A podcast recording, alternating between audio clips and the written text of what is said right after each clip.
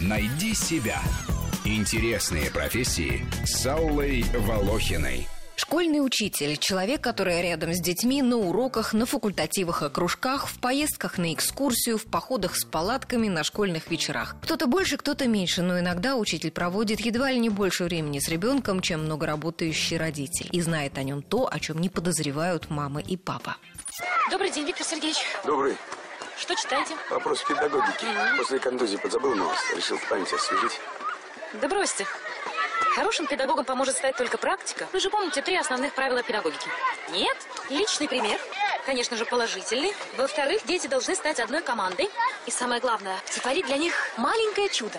Авторитет учителя на протяжении последних пары столетий бывал то выше, то ниже. В XIX веке в дворянских семьях дети учились дома, и уровень приглашенных педагогов напрямую зависел от того, какое значение придавалось в семье вопросу образования. В самых высокопоставленных семьях учителями выступали знаменитые поэты, композиторы, художники, ученые, люди, которые составляли костяк просвещенного общества. В других же к приглашенным педагогам относились почти как к прислуге. А что, уж зачали молодца учить грамоте? Троим учителям денежки платим. Для грамоты ходит к нему дьячок от крова кутейки. Арифметики учит его батюшка один, отставной сержант Цифиркин.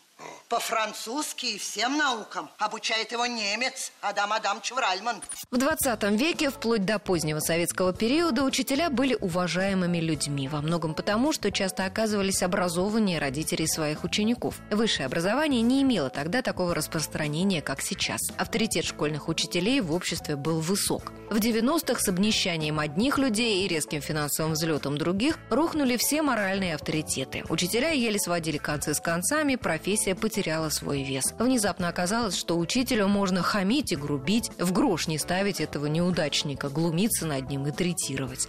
В моду тогда вошла профессия рэкетир. Ребенка ударить можно, унизить нельзя. Кто это сказал, интересно? Э, такой, э, э, Макаренко. Кто? Макаренко. Ну, э, Ма- Макаренко. такой в очечках. Где вы учились, а? Я В пединституте? Да, В я- училище? В университете? в университете, но не доучился. А какой у вас стаж работы? Три по пять. А, 15 лет. А где вы работали? В школе? Да, да. А что вы там делали? Ну, шил, фигурки лепил, и- Учитель труда это называется. Во.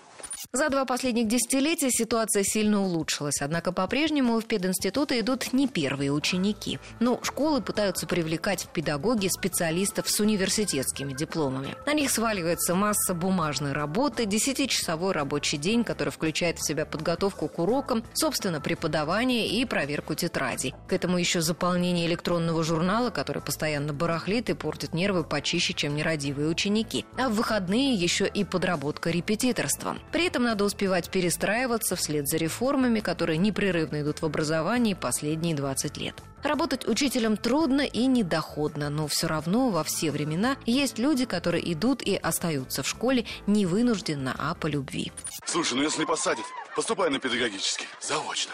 Подробно о профессии учителя мы поговорим в воскресенье в большой программе «Найди себя» в 12 часов. Найди себя. Интересные профессии с Аллой Волохиной.